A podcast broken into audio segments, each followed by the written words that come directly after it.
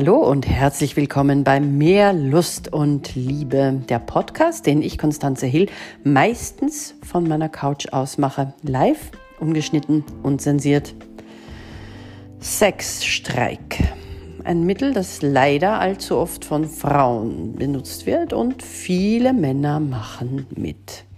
Was ist ein Sexstreik? Wie? Du isst immer noch Fleisch? Du, das tönt mich ab. Tut mir leid, da habe ich keine Lust. Deine ölverschmierten Overalls liegen überall herum. Fang an, sie zu waschen, dann können wir auch wieder über Sex sprechen. Hast du die notwendigen Renovierungsarbeiten im Haus schon gemacht? Nein? Oh, dann leider kein Sex. Du vernachlässigst das Kind und mich auch. Ich bin zu müde für Sex. Kannst du vergessen.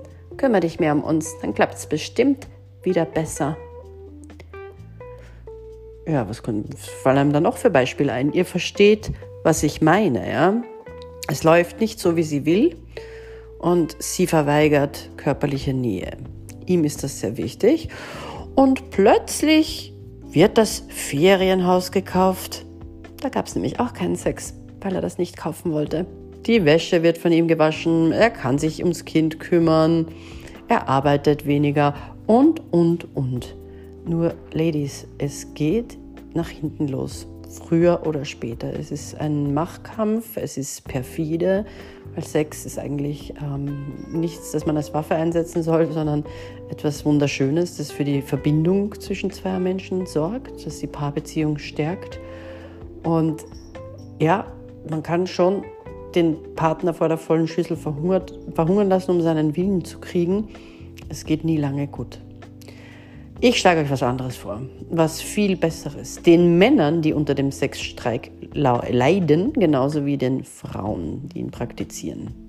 Mehrlustundliebe.com holt euch eure Speedberatung, weil auch ein Ferienhaus kann man sich gemeinsam eventuell erwirtschaften und zwar dort, wo es beide gut finden.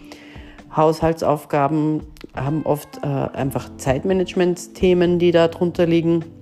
Äh, zu viel arbeiten, da kann man Workflow optimieren und, und, und. Es gibt einfach für alles Lösungen. Und ich schaue ja nicht nur auf die Lust und Liebe in der Beziehung, sondern ich schaue immer ganzheitlich aufs ganze Leben.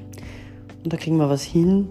Und dann habt ihr viel Sex und die Wäsche ist gewaschen und da gibt es ein Ferienhaus.